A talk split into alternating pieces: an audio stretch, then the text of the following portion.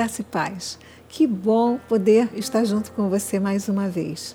Que bom podermos falar desse amor maravilhoso de Jesus. E hoje eu já quero começar falando sobre uma coisa que todos nós fazemos, que é o nosso trabalho.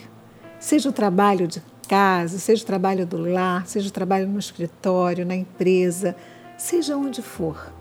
Aonde você trabalha, o que você faz. Nesses dias que as pessoas estão Olha, eu nunca pensei que fosse ouvir isso, mas as pessoas estão dizendo: estou com saudade de ir para o meu trabalho. Em geral, as pessoas querem férias, querem dias de folga, mas como estão sendo muitos, a maioria talvez, estão sendo obrigados a ficar nas suas casas, têm dito: eu tô, estou com saudade de poder trabalhar, de não estou no home office só, eu quero estar fora, eu quero estar participando da empresa, enfim. Alguns estão dizendo: que chato que eu tenho que trabalhar em casa. Que chato que eu fico o dia inteiro no home office. Que chato.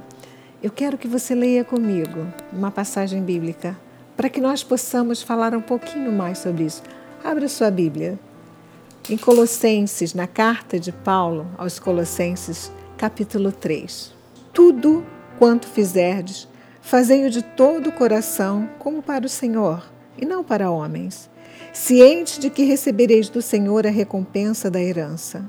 A Cristo, o Senhor, é que estás servindo, pois aquele que faz injustiça receberá em troco a injustiça feita, e nisso não há acepção de pessoas. Você sabe, a palavra está dizendo: tudo que você fizer, faz como se fosse para Deus. Agradece a Deus pelo trabalho que você tem, pelo sustento que você tem. Ah, mas não é exatamente o que eu queria ou não é exatamente o que eu espero para a minha vida. Calma, tenha paciência. Tudo é no tempo de Deus. Mas você sabe que às vezes, quando nós nos focamos muito naquilo que ainda não temos, em geral, nós deixamos de dar valor a tudo o que nós já temos. Deus tem sido sobremodo maravilhoso, eu tenho certeza disso. Você está me ouvindo agora, você está dividindo, você está pensando com Deus agora, é uma dádiva. Quantas pessoas estão hospitalizadas, acamadas? Quantas pessoas já perderam a sua consciência por uma doença terrível que se chama Alzheimer, que não consegue mais lembrar nem do ente querido, nem de si próprio? Comece a entender que tudo que você faz, de um simples copo que você lava em sua casa ou no seu trabalho, a um grande projeto que beneficiará a toda a humanidade. A Bíblia diz que você tem que fazer tudo como se fosse para Deus. Sabe por quê? Porque Deus é que sabe o que, quais são os pensamentos que Ele tem a nosso respeito. E talvez você diga: Ah, mas eu já fiz tanto por tanta gente, já trabalhei tanto e só vejo injustiça. Nós acabamos de ver Paulo dizendo o seguinte: quem faz injustiça, aquela pessoa que fez injustiça, que foi injusto com você, a Bíblia diz que o troco da injustiça vem em dobro. E não tem acepção de pessoas, não tem quem é A, B, nem classe A, classe B, nem cor diferente, não tem credo diferente, não. Aquilo que o homem semeia, ele colhe. Foram injustos com você? Deixa que essa pessoa vai ter o dobro da injustiça na vida e se foca na sua vida, se foca no teu trabalho, se esmera. Nessa nossa pequena tertúlia, vamos ver, para terminar, o que, que Deus tem para você ainda, para você que se esmera, para você que espera nele. Em Jeremias 29, 11, o Senhor diz assim: Eu é que sei que pensamentos tenho a vosso respeito, diz o Senhor. Pensamentos de paz, não de mal, para vos dar o fim que desejais. Então me invocareis, passareis a orar a mim, e eu vos ouvirei. Buscar-me-ei, oh glória a Deus, buscar-me-eis, e me achareis quando me buscardes de todo o vosso coração. Serei achado de vós, diz o Senhor, e farei mudar a vossa sorte.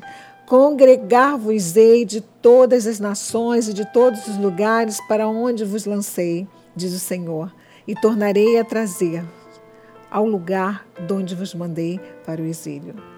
Esse Deus maravilhoso, esse Deus que cuida de nós, esse Deus que sabe quais pensamentos tem ao seu respeito, ao nosso respeito. Ele vai te dar o fim que você deseja. Então deseje fazer o melhor trabalho, deseja se esmerar naquilo que Deus lhe deu. Se você é uma simples trabalhadora, um trabalhador, se você acha que realiza um trabalho muito simples, muito pequeno, ou se você é um grande executivo, se você é um pessoa, uma pessoa que já realizou tanto, não importa. Deus pensa a teu respeito que você vai fazer o melhor e Ele vai te dar o fim que você deseja. O que, que você deseja da sua vida?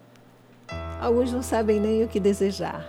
Desejo melhor deseja acertar. Ah, mas eu já me equivoquei, eu já errei. Deus é aquele que levanta o justo. Quantas vezes? Sete vezes Deus levanta, te apruma e diz: vai, trabalha. Trabalha com amor. Seja grato, seja grata. Por quê? Porque Deus tem grandes coisas para a sua vida. Ele é maravilhoso.